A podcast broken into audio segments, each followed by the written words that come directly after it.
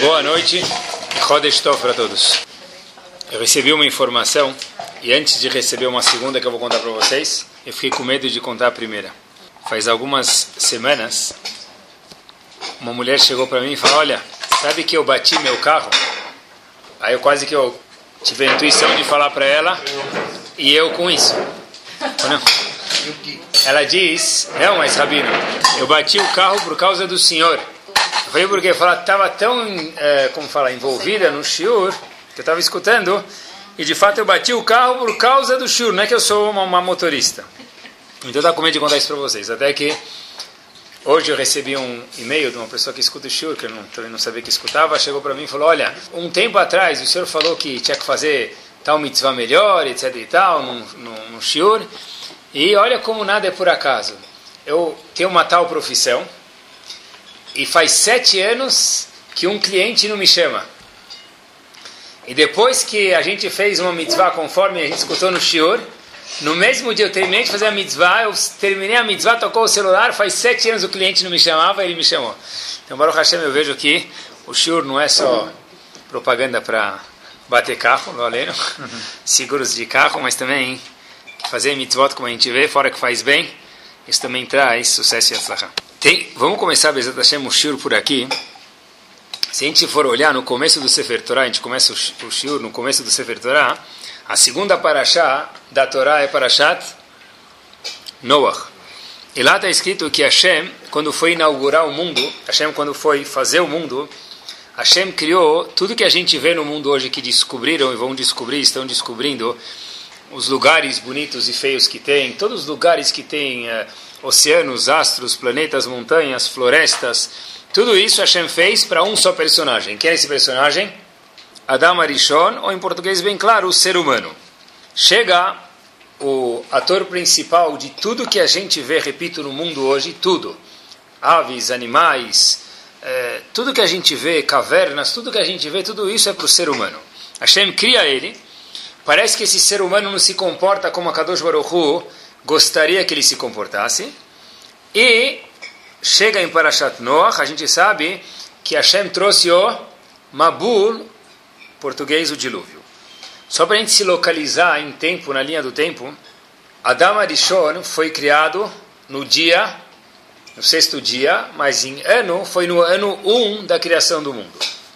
Adam Arishon viveu 930 anos.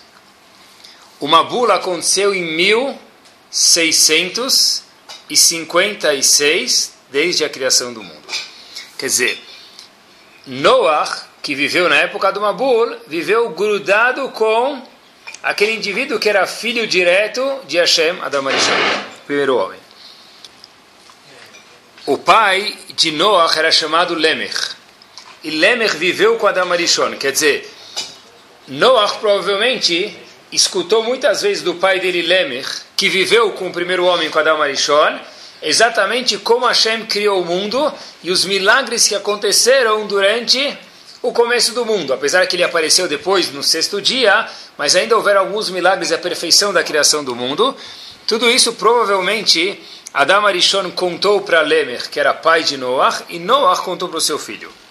Aparece um, famoso passugo em Parashat Noah, que esse indivíduo que ou escutou first hand, de primeira mão, os dados da criação do mundo do filho direto de Hashem, que era da Marishon. Em Parashat Noach está escrito... É? Havá foi feita de, algumas horas de, depois que Adam Arishon foi criado. Uma das opiniões diz na Gemara em Brachot que ela foi criada junto com Adam Arishon e depois separada. Outra opinião diz que ela foi criada posteriormente, mas de um jeito ou de outro, foram pou, pouquíssimo, no mesmo dia, mesmo período ainda, tá bom? Em Parashat Noach está escrito o seguinte: Kishrit kol basar edarko al haaretz. Porque Hashem destruiu o mundo, está escrito que o mundo foi corrompido pelo o homem. Irashi fica meio assustado. Como assim? Que o homem pecou, que a mulher dele pecou, que os outros seres humanos que haviam na época de Noah pecaram, dá para entender. Mas como o Pasuk diz que Shrit Kol Basar, o mundo inteiro foi corrompido. Pergunta Rashi, como que uma cegonha se corrompeu? como que uma girafa se corrompeu e como que um periquito se corrompeu. Por quê? Porque mais uma vez o Pasuk diz que Shrit Kolbasar, todos os seres se estragaram. E por isso que houve uma bula dilúvio. Pergunta Rashi, como os outros seres se estragaram? Os outros animais não se comportaram bem? Diz Rashi sim. E a gente sabe, melhor que qualquer um, que olha, que os outros, todos os animais, na época do Mabul, na época do dilúvio, se cruzaram, tiveram relações, um animal, uma espécie com outra espécie. Só curiosidade, hoje em dia, a gente não vê um cavalo, por exemplo, normalmente, né? Hoje tem, tem a mula, vocês têm razão que é uma espécie que inventaram, vamos dizer. Mas a gente nunca escuta, não sou zoólogo, mas nunca se escuta que um cavalo teve relações com com o elefante, daí por diante. Né? O cavalo sempre procura a égua e o elefante, a esposa dele, daí cada um procura da espécie dele. Esse instinto que existe no mundo e sempre houve, teve um break, teve uma pausa e cessou de existir na época de Noah. Por isso diz Rashi, olha, quando o Passuco fala que Shrit Kol Basar, todos os seres se estragaram, quando foi isso? Na época de Noah. Como todos os seres se estragaram, que mesmo animais tiveram relações físicas com animais que não eram da espécie deles. Assim que está escrito. Bom, e esse é o fato. Só que a pergunta que aparece logo, óbvia aqui, é o seguinte. Nossos sábios perguntam, quem tem Etzerará e Etzeratov? Quem tem instinto negativo e instinto bom? Quem tem esse instinto negativo? Só o homem, ou a mulher, o ser humano. Um animal não tem Etzerará, não tem instinto negativo. Então, Urash explicou que os seres erraram e tiveram relações com outros, com outros seres, não da mesma espécie. Tá bom. Mas qual o problema disso? E mais ainda, como eles chegaram a tal ponto se o animal não tem etc. O animal tem instinto. Quando um cachorro escolhe entre a ração bonzo ou purina, isso é instinto. Ele não sabe o que é bom, ele cheira. Um, um, essa ração cheira mais gostosa do que a outra, ele prefere uma do que a outra. Mas nunca que o cachorro tem etzeratov e etzerará. Então, como pode ser que os animais ficaram corrompidos e se estragaram nesse ponto? Um animal, do jeito que nasce, continua. Ele só cresce um pouco de altura, ou de lado, ou dos dois, mas o animal não tem esse conceito de melhorar e piorar. Então, como está escrito que Shrit Kol todos os animais se estragaram. Desde quando que o animal se estraga? Tem uma resposta, e sobre ela a gente vai falar exatamente hoje à noite. Tem um dos Rishonim. Rishonim são os comentaristas bem antigos. Ele é chamado Ran, era Beno Nissim. A gente chama ele de Ran. Rabeno Nissim diz que é o seguinte, que o, que o homem que causou com que esse instinto animal fosse perdido a culpa dos animais se estragarem foi pelo gerador de tudo isso. O gerador de tudo isso, quem foi? O ser humano, o homem ou a mulher, quer dizer, o ser humano. Por quê? É o seguinte: diz Rabbeinu Nissim que o homem tem um, tem um poder muito forte sobre o mundo. Porque já que o mundo inteiro foi criado para o ser humano, o homem tem uma influência, um poder muito forte sobre o mundo inteiro. Sendo assim, no momento que o homem começa a fisicamente se corromper, isso gera um eco, gera uma repercussão, onde mesmo os animais comecem a perder o instinto normal de um animal que a gente conhece. O que aconteceu na época do dilúvio, que um animal, por exemplo, um cavalo, foi ter relações com outra espécie. Mas por que a gente perguntou? Ele não tem etzerará? De fato, não tem etzerará, o animal. Porém, ele foi influenciado pelo erro do homem, já que o homem teve relações com outro de outras formas, de jeito, de formas erradas, então isso influenciou nos animais. Vem Noah e constrói uma tevá. Hashem fala para ele, olha, Noah, você ficar 120 anos construindo a tevá. Mas por que 120 anos? Que ficasse seis meses. Tá? Não tinha tecnologia, que ficasse um ano. Não, para que as pessoas olhem e perguntem o que você está fazendo e tomara que alguém faça chuva. E daí que vem o termo até os 120. Por que até os 120? Porque Hashem deu 120 anos para a pessoa fazer chuva, se consertar. Então a gente fala para a pessoa que você vive até os 120, em outras palavras, que você tem a oportunidade de fazer chuva antes de ir embora do Lamazé desse mundo. Noah constrói a Teva, ele vem, e Hashem fala, olha, você vai colocar na Teva você, sua família e quem mais? Os animais, todas as espécies que tem hoje em dia vieram da Tevá de Noah. Agora, como que pode entrar um animal na Tevá? Para entrar um animal na Tevá, ele precisa não ter feito nenhum pecado, porque era um novo mundo e Hashem ia criar a partir de um DNA limpo. Então Hashem falou, olha, você vai pegar os animais que não se mesclaram, não tiveram relações com outras espécies para poder entrar na Tevá. E aí, essa é a história. Mas aqui uma pausa, pessoal. Como pode ser que o animal não se mesclou? Se todos os animais foram influenciados por pelos habitantes da Terra e perderam o instinto, como pode ser que sobraram alguns animais de cada espécie que não se influenciaram e não se corromperam? Como pode ser? Então, olha, nunca tinha pensado nessa pergunta. E tem um Rav, que foi Rav em Nova York, em Toravadat, chamado Rav Gedalia Shor. Ele tem um livro chamado Or Gedalial. Lá ele responde o seguinte conceito. Olha que interessante. Diz o seguinte: Olha, os animais todos foram influenciados por quê? Porque o homem se corrompeu. Porém, diz ele, olhem que interessante, houveram alguns, anima alguns homens, Noah e sua família, que o quê? Que não se corromperam. Correspondente a Noah e a família dele, houveram alguns animais que também, pela influência dele, não se estragaram. São esses animais somente conseguiram entrar na Tevá. Mais uma vez. Todos os animais se corromperam porque na influência de quem? Do, do homem.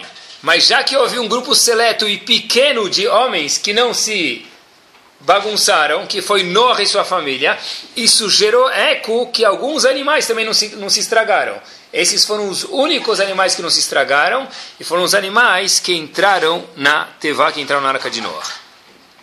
É pele, é, grande a gente vê aqui, é interessante demais ver a influência que o homem tem no mundo e na natureza. A gente não consegue perceber isso porque nós somos pequenos, mas em Noah, em Parashat Noah, a gente vê isso claro como ficou.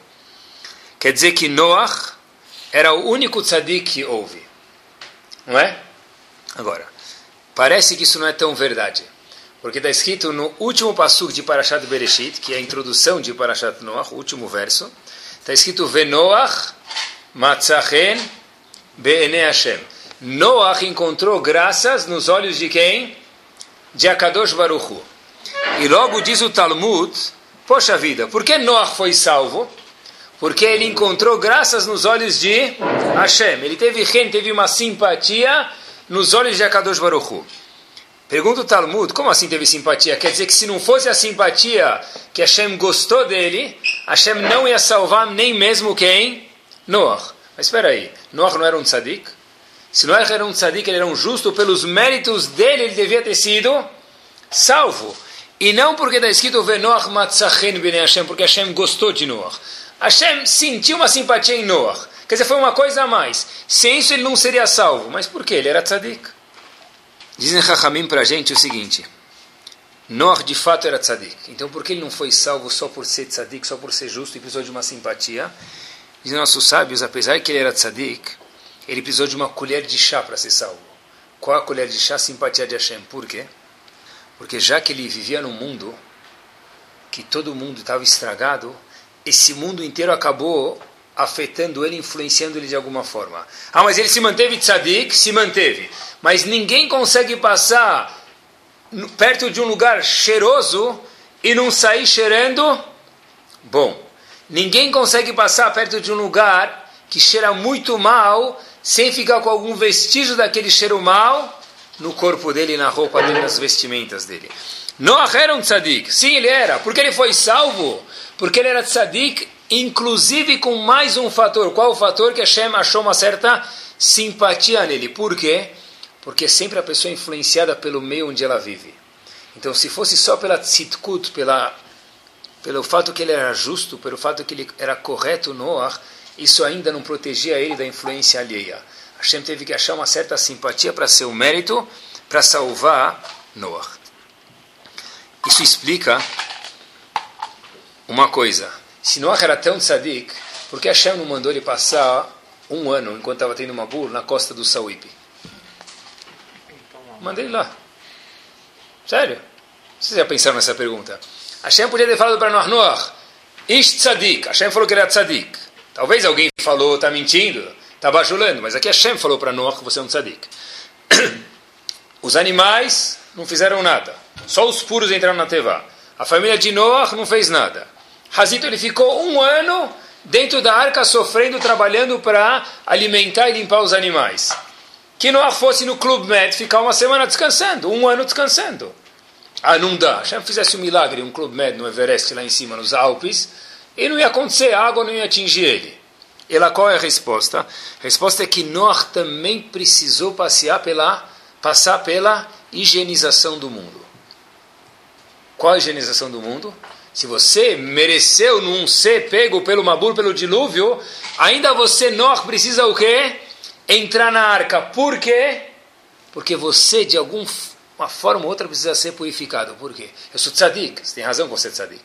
Mas se você viveu numa geração de pessoas não boas, você certeza foi influenciado por eles. E por isso, não dá para ficar no Clube Med. Você precisa fazer o quê? Ficar um ano dentro da Teva, um ano dentro da arca. A gente vê que a pessoa influencia o mundo, por um lado, que Noah influenciou algumas espécies que não se corromperam, e por outro lado, a gente acaba de provar que o mundo também influencia a pessoa. O fato é que Noah também teve que ser purificado. Nessa linha de pensamento, a gente entende um diálogo. Em Parashat Shemot está escrito que Hashem chega para Moshe Rabbeinu e fala para ele o seguinte: Olha, Moshe, já deu, você já ficou, já tem 70 anos de idade, você já pode voltar para Midian, de Midian, melhor dizendo, para o Egito, salvar o povo. Moshe Rabbeinu fala: Tá bom, eu vou. Quando Moshe Rabbeinu está indo salvar o povo, quem vem se encontrar com ele no deserto? O irmão dele, Aharon. Aharon fala: Habib, onde você pensa que você está indo? Moshe Rabbeinu fala: Como assim? Hashem falou comigo, cara a cara, tete a tete. Ele me falou para ir para o Egito.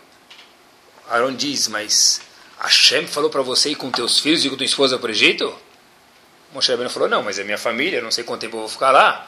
Aaron falou para ele, você venha sozinho para o Egito, Moshe, e deixa tua família onde? Em Midian, com teu sogro Itró.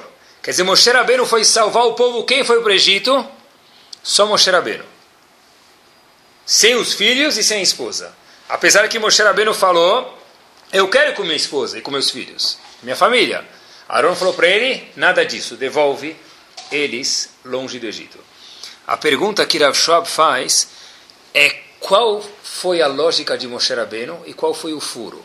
Se Moshe Rabbeinu queria trazer a família dele para o Egito, tá certo.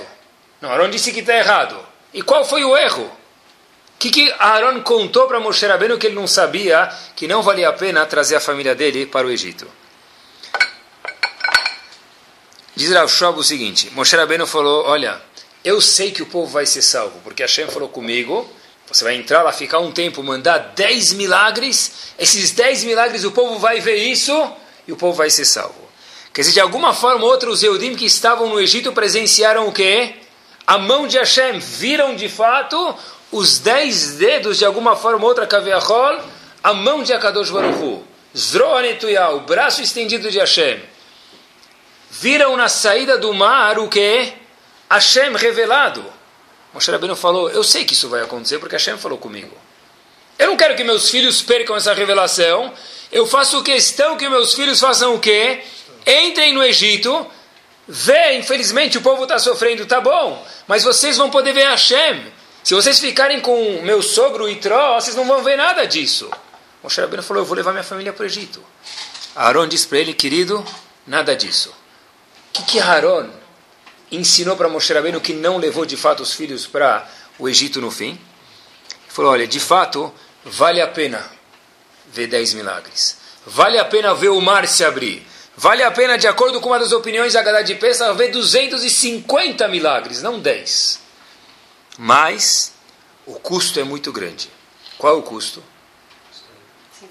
Sem o custo pode ser, eu até hoje pensei que era hoje não, mas até semana passada quando estava preparando o shiur, o custo eu pensei, talvez eles vão ser escravizados. Mas é mentira isso. Por quê? Porque os filhos de Moshe são Leviim. Moshe era Levi. E nenhum dos Leviim foi escravizado no Egito. Então qual que é o medo? O medo, disse Aaron, é o seguinte: o povo judeu inteiro se encontra, a gente sabe disso, não sabe o que quer dizer isso de verdade, mas alguma coisa a gente entende. Que ele está no 49 nível de tomar impureza. Se teus filhos vão entrar para o Egito para ver os 10 milagres, para ver Kriyat Yamsuf, para ver tudo isso, que é uma revelação fantástica que nunca houve e nunca vai haver igual, mas se o custo disso é passar pelo 49 níveis de impureza e o máximo é 50, e talvez ser influenciado, disse Aaron, é melhor não ver nenhum dos milagres do que ser influenciado por essa impureza. O que de fato foi o que aconteceu com quem? Com os filhos dele. Quer dizer, Moshe Rabbeinu quis levar para quê? Para que eles pudessem ver Hashem. Aaron falou, a ideia é boa, mas não funciona. Porque já que pode haver uma influência sobre você, isso aqui pode ser mais grave do que do que a parte boa, do que os milagres que eles vão ver. Então é melhor que você deixe teus filhos longe, o que de fato aconteceu, que os filhos de Moshe Rabbeinu e a esposa nunca desceram para o Egito. Rav Dessler diz, qual foi un, a única pessoa que teve uma proteção de Hashem para que nada acontecesse com ele? A gente fala isso todo dia na Midah, Baruch Ata Hashem Magen Avraham. Que Magen? Escudo. O que quer dizer escudo? Proteção. Diz Rav Dessler, a única pessoa que teve uma proteção de ser, se colocar com outros que não são da linha dele, mesmo assim não ser influenciado, quem era? Avraham Avinu. Baruch Ata Hashem, a gente diz Magen Avraham. Hashem que protegeu Avraham Avinu, que protege a gente. Todos os outros seres humanos, inclusive nós, não temos essa proteção. Moshe Rabbeinu não teve. Os filhos de Moshe Rabbeinu não tiveram. A gente também não tem. Quer dizer, o homem ele é influenciado, como a gente viu de Noah, e influencia o mundo. Inclusive a tal ponto que nem Moshe Rabbeinu e os filhos não tiveram essa proteção. Tem um provérbio em árabe que diz, se souber a tradução me ajuda. Antes de examinar a casa para comprar, examine os vizinhos. Eu vi já traduzido, não sei como fala em árabe. Repito. Antes de examinar a casa que você vai comprar, examina os vizinhos. Em francês é mais famoso, né? Me fala com quem você anda e eu te direi quem você é. Me fala com quem você anda e eu lhe direi quem você é. É isso mesmo. A ideia é que não é só você. Você pode ser uma cereja, você pode ser um chantilly, mas se você estiver andando com pessoas que são espinhos, então eu vou acabar descobrindo que você vai acabar virando uma cereja, num bom caso, com um monte de espinhos. Eu vi uma história, pessoal. Uma mulher, e olha quanto que dá para influenciar para um lado ou para o outro. Uma história que teve uma mulher que foi sobrevivente da, da guerra. Ela foi fazer uma visita de rotina para o doutor. E o doutor tinha aquele sobrenome lá, ERG, algum tipo assim. ela percebeu que o doutor também era Yehudi. Era algum Goldberg, alguma coisa assim. Né? Então ela chega e fala: Olha, o doutor pergunta para ela, você também é Yehudiá? Falou, sou, e conta um pouquinho da história dela, etc e tal. Fala, olha, ela não sei por que raios diz para o doutor, você acredita em Deus, doutor? O doutor disse não. E o doutor fala, olha, a maior prova que eu não acredito em Deus é você, minha senhora. A mulher Razita, o que, que ela fez? Foi lá para pagar a conta da consulta direitinho? Fala, não. Se a senhora é sobrevivente da Segunda Guerra Mundial? A senhora que me responda. Se tinha Deus, se Deus existe, como pode ser que tanta gente de um povo que é um povo tão escolhido desapareceu e alguns, infelizmente, literalmente dizendo, nem cinza sobrou? A moça diz: Olha, eu não sei responder a pergunta do senhor. Perguntas profundas não são para seres humanos, é só para Shem. Mas uma coisa eu vou lhe contar, doutor. Uma experiência que eu tive em Auschwitz, disse a senhora. Quando eu cheguei lá, eu percebi que tinha algo de estranho naquele lugar. Apesar que quem chega nesses lugares, quando se lê a história certa, vê que ninguém percebia nada ao chegar. Só depois de algum tempo que a história aparecia. E eu cheguei lá, já vi uma coisa um pouco estranha. Estava um pouco estranho, mas eu não sabia o que, que era. Um campo de trabalho, a gente vai ganhar trabalho, vai ganhar comida, estava bom talvez. Eu escutei uma mulher chamando meu nome. Essa paciente disse para o doutor. Era uma amiga antiga minha da escola, onde eu estudava, na Polônia. Ela vira para mim e fala: Shabbat Shalom, querida. Hoje é sábado. Eu queria te desejar Shabbat Shalom. Essa mulher vira para o doutor e fala: Doutor, na minha frente tinha uma casa. Na minha frente tinha um alojamento que saía fumaça preta e a fumaça gritava, porque era fumaça de seres sendo consumidos por fogo. Quando eu olhei para essa mulher falando Shabbat Shalom na frente daquela casa, eu falei: Uau! Como pode ser que se tem pessoas desse nível no nosso povo, que Hashem não existe? Doutor, eu não sei responder por que aconteceu, de fato não sei. Mas o senhor me perguntou, como pode ser que aconteceu se Hashem existe? Eu, com essa experiência, me questionei como pode ser que Deus não existe se tem uma pessoa na frente de um crematório falando: Olha, não se esqueça, hoje é Shabat, hoje é sábado. Shabbat Shalom, minha querida. E ela conta que isso que me deu forças até hoje para ser a mulher que cumpre as leis da Torá que eu sou. Muitas vezes me via um dilema na cabeça. Muitas vezes, dentro do, do campo.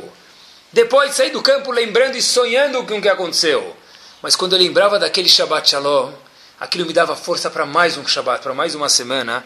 E hoje eu tenho uma família que cumpre Torá, que eu tenho, por causa de duas palavras que me falaram no campo, em Auschwitz. Shabbat Shalom a gente vê a influência que a pessoa pode ter de um lado ou para o outro. Na época de Noah, Noah influenciou para o bem, o resto influenciou para o mal. Nessa história, a gente vê a marca que fica de algo que a gente fala e a gente nem imagina que vai falar. Um Shabbat Shalom fica gravado dentro da chamada pessoa. Tem pesquisas científicas, eu vi uma vez, quando uma pessoa começa a bocejar, que acontece com 300 pessoas no auditório? Efeito dominó, está todo mundo bocejando. Se uma pessoa está bem-humorada, os outros ficam rindo. Talvez seja por vergonha, para fingir que entendeu a piada. Tá bom, mas é isso mesmo, é influência mesmo fisicamente falando, o que a gente, é um pouco mais tangente para a gente, um pouco de coisas que a gente pode entender. Tem um Midrash, Rabá Midrash, é o que aconteceu atrás dos bastidores do Sefer Torah, é que a gente não sabe, então o Midrash vem e conta para a gente. O Midrash Rabá conta para a gente um episódio que aconteceu 70 anos antes da Era Comum. O que estava acontecendo? Que no, na época do segundo templo, do segundo Betamigdash, os romanos estão, vieram para destruir o Betamigdash. Eles entraram no templo eles falaram, olha, a gente está pronto para destruir e pegar os objetos do Betamigdash. Só que a gente tem um problema só aqui. A gente não conhece absolutamente nada do que tem lá dentro. A gente não sabe o que é valioso, o que não é o que vale a pena roubar e o que vale a pena deixar por lá. A gente precisa de um de um judeu se voluntariar para entrar com a gente no templo para mostrar para a gente o que vale a pena roubar. Mas, obviamente, que nenhum judeu vai querer entrar se a gente não der para ele um algum percentual. Então falaram para o seguinte, olha, você, quem quiser entrar com a gente, para mostrar como destruir o que vale a pena pegar, essa pessoa vai poder pegar o objeto que ele quiser do Betamigdash. Conta o Midrash que havia um indivíduo chamado Yosef, Yosef Meshita. Yosef Meshita se voluntariou. Um segundo só congela a imagem. Que tipo de judeu deve ser esse? Ele entrou com os romanos mostrar como destruir o Betamigdash, como o que pegar para poder ganhar um objeto. Quer dizer, tem que ser alguém que estava muito baixo. Alguém que estava num nível, não só espiritual, mas um nível de ser humano muito baixo. Esse indivíduo falou: Eu aceito o seu guia turístico. Pegou o megafone e falou: Primeira direita, meus queridos, é o tal quarto, a esquerda é tal quarto. E foi entrando e falou: Olha, aqui vocês vão ver um lugar chamado Kodesh, onde vocês estão agora, e tem uma coisa chamada Menorá. Essa daqui é perfeita, ela é feita 100% de ouro, não ouro 18 quilates, é ouro puro. E essa daqui é para mim, esse é o meu pagamento. Os romanos falaram, é claro. Os romanos ajudam ele a carregar e eles falaram, olha, mas tem mais lugares que a gente ainda não viu. Você pode entrar de novo com a gente? O líder falou, já peguei meu pagamento, já foi. Aí os romanos falaram para ele, tá bom, você é um bom negociante, se você entrar de novo, você vai ganhar um objeto. Ele falou, não, não quero. Não, já pegou o mais valioso, talvez, não, não vai mais querer entrar. Então os romanos falaram, a gente vai te fazer um apelo. Entra de novo com a gente, a gente vai escravizar esse povo judeu, e os três anos, primeiros três anos de escravi, que a gente vai escravizar ele, os impostos que eles pagarem vão todos para você. Diz o Midrash que Yosef Meshita fala, eu não quero. Os romanos falam, olha, se você não aceitar, a gente vai te torturar. Yosef Meshita, ele é torturado e o Midrash conta que ele olha para cima e grita quatro palavras. Oili. Oili quer dizer, Hazito, coitado de mim, Sheikh Asti Lebori, que eu enervei o meu Criador. Quem é meu Criador? Hashem. E os comentaristas logo pulam da cadeira e falam, peraí, é um indivíduo que foi um impostor. É um indivíduo que foi o único que aceitou ser o líder para mostrar como destruir o Betamigdash, que era do próprio povo dele. Ofereceram um segundo pedido, três anos de impostos, é muito mais dinheiro. Por que ele recusou? Dizem os comentaristas para a gente o seguinte: o fato dele ter entrado no Betamigdash, olhem a força da influência, principalmente o Betamigdash. Mesmo de uma forma imprópria, mesmo com pessoas impróprias, isso marcou ele, porque ele era um Yehudi. Quando ele saiu, ele falou: Como pode ser que eu roubei a menorá? Que as pessoas me deem o valor que eles queiram me dar, eu não vou aceitar. E por isso diz, dizem para a gente os sábios que o que na segunda vez, quando ofereceram para ele três anos de impostos, ele falou: Não posso. Não só que eu não posso, eu estou arrependido de ter nervado Hashem. Mas o que, que mudou? O que mudou foi que ele entrou uma vez agora no Betamigdash nesse interim. Mesmo que ele entrou com intenções erradas, imaginem só, entrar num lugar de tão tremenda santidade, isso influencia a pessoa. Só para. Acho que isso aqui lemacer para a gente, vale a pena a gente olhar que tem que sempre pensar. Eu já escutei muito diferente isso, eu faço questão de. Já falei uma vez para vocês, faço questão de repetir. Que às vezes os pais falam eu, eu acho que meu filho tem que ficar com pessoas que não são exatamente que nem a gente, para ele poder ficar mais forte. Tanto judaicamente falando, quanto de valores. Eu sei que meus filhos, eu gostaria de tal jeito, e aqueles tais amigos não são assim. Mas eu acho que é muito importante, ele, se eles ficarem com pessoas, escutei isso recentemente, se eles ficarem com pessoas que só são religiosas, então ele vai ser mais um. É melhor que ele fique com uma pessoa que não é nada, que não é do nosso nível da, da familiar, mas pelo menos o que? Ele seja o líder. Ele vai poder influenciar os outros para o bem, de fato vai se influenciar, né? Ninguém pode falar que não. Ele pode influenciar os outros para o bem. E também ele vai se fortificar mais, sabendo que ele não é mais um, ele é uma pessoa diferente dos outros. A lógica, ela é sim verdadeira. Porém, na prática, ela é uma catástrofe. Porque se Moshe Rabbeinu não foi permitido entrar no Egito, por quê? Porque ele ia ser corrompido talvez, mas ele ia ver a mão de Hashem. Como pode ser que nós podemos colocar nossa família, nossos filhos, em territórios perigosos, em bombas, em dinamites, em granadas que estão no chão? Tem que tomar cuidado quando a gente escuta essas coisas. Um pai me falou uma vez, ah, meu filho está em tal lugar, etc e tal, e eu acho que é bom que ele vai se fortificar. Eu falei, talvez seja bom para você, mas teu filho não pode ser um corban, não pode ser um sacrifício. Falei, por que corban? Falei, porque no momento que a pessoa entra num meio estranho, o que pode acontecer é que a pessoa vai fazer o quê? Se. E mesmo que ele não se influenciar, houve um erro. Prova de Noah, prova de Moshe Rabbeinu, como a gente mencionou até agora. Tem algo curioso, se a gente for olhar, olha quanto que Rahamim se preocuparam com a influência que a pessoa tem onde ele passa. Se a gente for olhar as alachot de Lashonará, de falar mal dos outros, a gente sabe que as leis são muito estritas. E as pessoas até falam, ah, quer dizer que não pode falar nada? A resposta é que pode falar, mas tem que saber o que falar.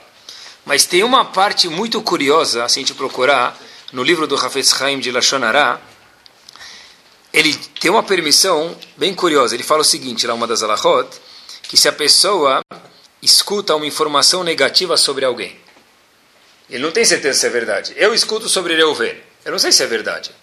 Eu não posso acreditar, porque se eu acreditei, eu gerei que a pessoa falasse Lashonará para mim, e eu agora estou recebendo Lashonará. Isso é proibido. Agora, se falam que tal pessoa não é um bom elemento, diz o Havetz Haim, eu posso suspeitar que isso seja verdade. A que ponto eu posso suspeitar? Por exemplo, se tem alguém andando com meu filho, eu sei que ele não é um bom elemento, mas eu nem sei de verdade. Alguém me falou que o quê? Que ele não é o dos melhores, tem tal coisas ruim, ruim que ele faz. Eu não sei se é verdade. Eu posso falar para o meu filho o seguinte: isso pode. Onde um livro que muita coisa não pode, para não influenciar os outros, diz o Havetz Haim, nesse caso pode. Eu posso falar para o meu filho, para minha esposa, para o meu marido, para minha filha, o seguinte: olha, eu não sei se é verdade, pode ser que seja mentira, mas eu escutei que tal pessoa fez tal e tal coisa que não combina o que a gente quer. Então eu vou pedir para você, na sombra de dúvidas, para não haver sombra de dúvidas, que você mais não fique andando com essa pessoa. Ou se cuide quando você vê uma coisa diferente, me avise para que eu possa te orientar. Quer dizer, num livro onde a gente vê que muitas coisas, sempre que a gente escuta, cuidado de Havetz Haim, porque você está escutando o Lashonará, num caso de suspeitar para advertir outras pessoas, diz o Havetz Haim, isso aqui, cuidado. Ah, mas eu não sei se ele é desonesto. Não sabe, mas você está trabalhando com ele, conta o dinheiro duas vezes daqui para frente. Não fala mal dele porque você não tem certeza, mas por outro lado, cuidado porque você pode ser influenciado com a desonestidade dele. Assim diz o Havetz Haim, para a gente ver até onde vai o cuidado que a pessoa tem que ser com pessoas honestas e desonestas, com influências que a pessoa tem dentro dele. Com, de novo, volto a repetir, pessoal, nós não podemos colocar o objeto mais precioso que nós temos, que é nossa família, em perigo para que eles virem heróis. Se a gente quiser virar herói, um tomada de risco nosso, mas deles não pode. Contam que tinha uma cidade que havia fome e descobriram que tinha uma coisa só que podia deixar as pessoas satisfeitas. O que, que podia deixar as pessoas satisfeitas? Havia um grão lá, um tipo de trigo, que ia deixar as pessoas bem satisfeitas.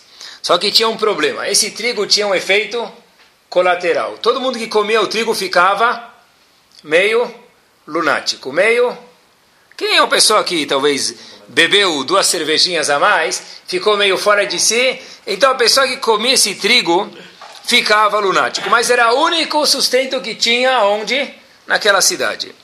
O rei da cidade foi perguntar para o conselheiro: o que, que a gente faz? Come do trigo, fica meio abobado e não passa fome, ou por outro lado faz o quê? Não come o trigo e passa fome. O conselheiro do rei, que era uma pessoa muito esperta, falou: Olha, sabe o que, rei? Vamos dar o trigo para todo mundo, toda a cidade, inclusive nós vamos comer isso, porque senão a gente vai passar fome. Mas eu e você, a nossa casa, vamos fazer um xizinho bem grande na nossa mão que não dá para tirar uma tatuagem na mão. Para quê? perguntou o rei. Para cada vez que nós olharmos a tatuagem na nossa mão, e a gente vai ver outras nações, lembrar que eles são os normais e nós somos os lunáticos.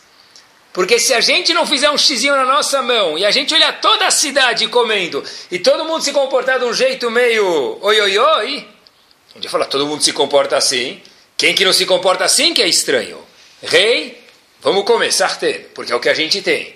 Mas vamos fazer um X bem grande na mão que não dê para tirar, uma tatuagem que não saia mais, para que cada vez a gente olhe e lembre que nós que somos as pessoas estranhas aqui. Eles são os normais e nós somos estranhos. Óbvio que a pessoa tem que lembrar quem são, quem é normal e quem é estranho. Mesmo que às vezes a gente se confunde algumas coisas que a gente faz na vida, tem que lembrar. Uma vez um, as, as pessoas falam de eu vou falar para vocês mesmo. Eu não acho que tem nada de errado em jogar futebol, gostar de futebol, mas eu falo com carinho para vocês. Não fiquem bravos e não me achem que eu, não achem que eu sou um lunático. Eu não acho que o filho de ninguém aqui, porque gosta de vocês, tem que achar que tal cara é meu ídolo. Ele pode saber jogar em futebol, eu posso querer jogar futebol que nem ele, mas onde o indivíduo fala É, se eu tivesse dois pulmões, eu chegaria mais rápido na bola. Né? E outras inúmeras frases que a gente conhece que as pessoas falam. A bola foi, foi, foi e nós imos. Né? Já tem outros jogadores que falaram o seguinte. Escutem só essa. Que interessante. Aqui no Japão só tem carro importado. Jardel, ex-atacante do Grêmio. Eu anotei mais duas ou três. Nem que eu tivesse dois pulmões, eu alcançava essa bola. Um amigo do Romário falou isso. Uma terceira frase que eu vi engraçada. Quando o jogo está a mil, minha naftalina sobe. De novo, Jardel, ex-atacante do Vasco, Grêmio e da seleção. E vi uma última frase boa também. O meu clube estava à beira do precipício, mas tomou a decisão correta, deu um passo à frente. Jogador do Benfica de Portugal. Esse tipo de frase, esse tipo de gente, ah, ele joga bem bola. Claro, ninguém pode desmerecer isso. Filma ele, olha para o pé dele, faz igual, faz sapateado igual a ele. Mas isso não pode ser alguém que vai ser o quê? Ele vai ser o ídolo da minha vida. Imagina, eu vi uma vez um jogo, uma vez fizeram um jogo num lugar, tiraram os pais e os filhos. Havia os pais no recinto e os filhos. Falaram para os filhos irem dar uma voltinha e perguntaram para o pai quem é o ídolo do seu filho. Depois trouxeram o filho de volta e perguntaram para o filho quem é o ídolo dos, quem é o teu ídolo. Aí o filho falou e leram o que o pai tinha escrito sem a presença do filho e viram se batia. Eu tenho pena, de fato, do fundo do meu coração, pena mesmo, razito mesmo, um pai que escreve um filho que fala: o meu ídolo era o Ronaldinho. Ele é o cara que mais joga bola para mim, eu quero saber jogar bola que nem ele. No problem. Qual o problema? Jogue bola que nem ele. Não tem problema nenhum. Mas esse ele é o meu ídolo. Qual a história do indivíduo desse? Ah, na revista Caras falam bem dele. Nem sei se lá falam bem de um cara desse. Isso é para a gente lembrar. Se nós fazemos uma coisa dessa, pelo menos a gente tem um xizinho na mão, lembrar que isso aqui é estranho, pessoal. Lembrar que isso aqui não é o jeito certo. Viveu em Beersheba, Israel, a neta do Hafetz Haim, o famoso Hafetz Haim. Ela conta um pouco sobre o, o vô dela. E falam que, assim que conta, ela é neta, que o Hafetz Haim, quando a primeira vez viu alguém fazendo Hilul Shabbat, profanando o Shabbat, imaginem só, na época do antigamente, naqueles tetlas, naqueles bairros, é que nem em Israel, nos bairros religiosos, talvez, que não passava carro nenhum Shabbat. Shabbat havia um carro, não havia. Havia três carroças que já passavam durante a semana. No Shabbat, essas três carroças desapareciam. Havetz Haim, a primeira vez que viu alguém profanando o Shabbat, machucou ele, pulou assim, deu um choque nele, ficou assustado. Na segunda vez que o Hafetz Haim viu alguém profanando o Shabbat, o Shabbat seguinte, o Hafetz Haim viram ele estava chorando. Perguntaram para ele, Rav, por que, que o senhor está chorando? O senhor conhece ele, tem alguma influência, pode ajudar? O Hafetz Haim falou, não. Então por que, que o senhor está chorando se ele está profanando o Shabat? Disse o Hafetz Haim o seguinte, eu não tenho influência nenhuma sobre ele, que eu possa ajudar, não conheço ele. Eu estou chorando porque eu já não fiquei tão chocado na segunda vez que eu vi alguém profanando o Shabat quanto na primeira. Na primeira vez eu, minha cabeça balançou. Eu assustei. Na segunda vez que eu vi alguém profanando o Shabbat, eu falei, tá bom, é grave. Na terceira vez talvez já ficou normal. Quando alguém vê alguém apertando o botão do elevador no Shabbat, tem pelo menos um pouco doer e falar, isso está errado. E se o cara faz isso, saber que tem um X na mão dele, não é o normal. A neta do Hafetz Haim conta que em 1917 ela foi influenciada pelo movimento Laissez-faire, faz o que der na teia, e ela não era religiosa, mesmo que ela era neta do Havetz Haim, mas a história diz que ela não era mesmo cumpridora do Shabat e de outras mitzvot. Ela perguntou para o Havetz Haim, avô, na Polônia ainda, antes de vir para Israel, como pode ser que você é um tzadik no teu quarto sentado estudando? Isso é chokhmah, isso é sabedoria. A sabedoria é você estar no meio do Marketplace, no meio de Manhattan, você está no meio de Wall Street e lá ser um tzadik. Você é tzadik dentro da tua casa de um metro e meio quadrado, contando a varanda, Isso não é ser, isso não é chokhmah, não é sabedoria. E que o Havetz Haim respondeu para a neta dele? O Havetz Haim para ela o seguinte: Olha, pode saber que era a época da guerra, 1917, já estava. O Havetz Haim, olha, você vai ver que tem aviões voando aí fora. Algum dia, olha, em 1917 alguém falou uma coisa dessa. Esses aviões vão ter a força de destruir uma cidade inteira. Como a gente sabe hoje em dia, tem bombas atômicas. Alguns, algum dia vão ter aviões que vão viajar de um lugar para o outro em horas. Onde a gente sabe que isso também é verdade hoje em dia. Vão ter pessoas que talvez vão conseguir chegar até a Lua, diz o Rafael em 1917, o planeta dele. Mas poucas são as pessoas que vão conseguir chegar até onde? Até o íntimo de si próprio. E disse o Rafael a neta dele o seguinte: nessa vida Ninguém está perguntando para a gente se a gente vai ser raham. A pergunta que a Deus faz para cada um de nós é: será que você vai ser tzadik? Você me perguntou, minha neta, qual é a chokhmah, qual é a grandeza de ficar dentro de casa e se comportar direito? Diz o Ravetz Chaim, quem falou que eu tenho que ser grande? Eu tenho que ser tzadik, porque é isso que Hashem quer de mim. E a gente tem que se questionar. A gente já vive no meio do mundo, ninguém vai viver agora na floresta Amazonas com, com, com índios taparujá. Não é esse o nosso objetivo aqui, fazer uma excursão e morar lá. Não é esse o objetivo do senhor. Mas a ideia é lembrar, pessoal, o seguinte: olha, será que eu tenho que me mesclar? Será que eu tenho que colocar meus filhos no teste?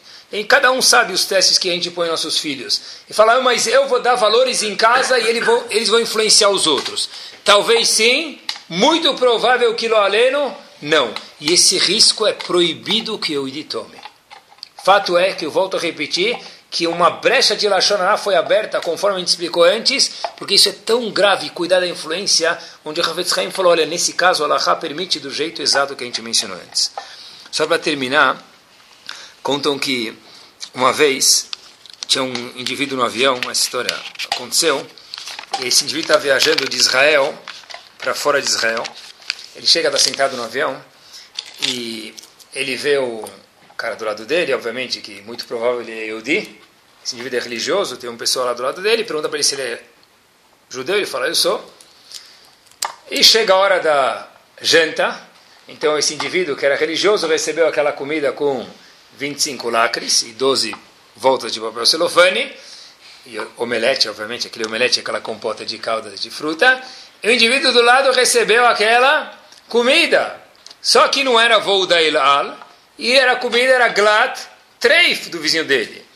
Então ele fala para ele, olha, puxa vida, o religioso, falando para um religioso, querido, você não vai comer esse negócio. Agora que você me falou que você é judeu tal, eu te divido com você. Que nem um religioso olha aquela comida e fala, eu não quero dividir minha comida com ninguém. Né?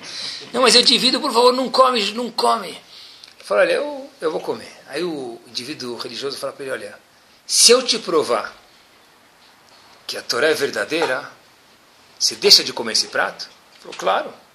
Mas, olha, é melhor você nem tentar. Ele falou, por quê? Um monte de gente já tentou falar que Moshe Rabbeinu deu a Torá, é verdadeiro, não sei o que lá, e eu não, nunca deu certo.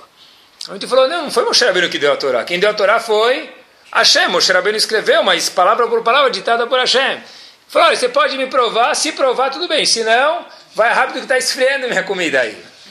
Aí o indivíduo falou, tá bom, o indivíduo falou, olha, eu tenho um one shot, tenho uma, e vou tentar. Ele começou a explicar para achar que a gente leu faz pouco tempo de kashrut, falou, olha, a Torá veio e contou para a gente que tem que ter dois animais para ser kasher.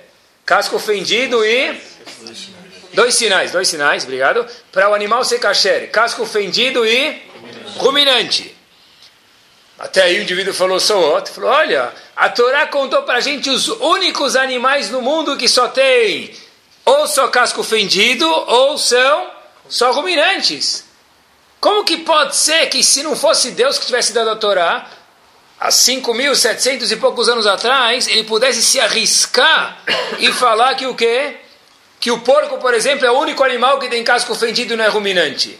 E se alguém descobrir um animal no Amazonas hoje, que até hoje não descobriram todas as espécies, diz o indivíduo, olha, mais uma.